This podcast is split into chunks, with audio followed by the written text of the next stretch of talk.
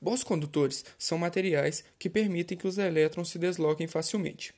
Os metais, em geral, são ótimos condutores de eletricidade.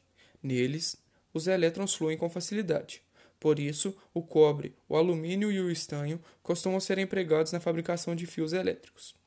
Materiais condutores, como prata e cobre, oferecem pouca resistência à passagem de corrente elétrica.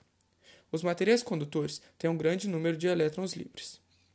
Além dos metais, existem outros corpos condutores de eletricidade: o corpo humano, o solo, o ar úmido e outros. Existem também os maus condutores de eletricidade. São eles a borracha, o plástico, a cerâmica e etc. Esses objetos são muito importantes, pois eles fazem com que não ocorra curtos-circuitos. Nesses materiais, os elétrons não conseguem se movimentar com muita facilidade.